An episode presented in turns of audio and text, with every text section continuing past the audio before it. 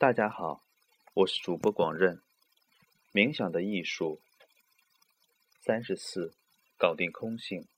空性很狡猾，它也很难被抓住，因为我们在试图找到一个无法用文字来描述的东西，一个不能被概念化的东西。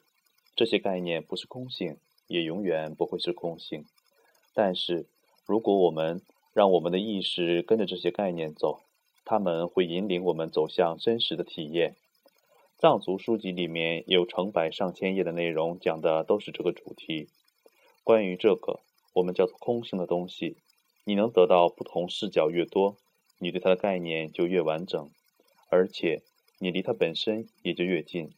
所以，我们从现在开始，要从几个不同的方向来探索空性。人们说，如果你的意识真的成熟了，也就是你真的准备好见到空性了，那么每一个对空性的新的描述都会让你很兴奋，你会想到它想的停不下来。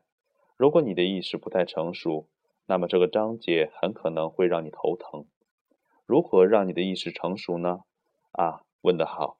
这本书之前讲到的所有冥想，为的就是这个目的。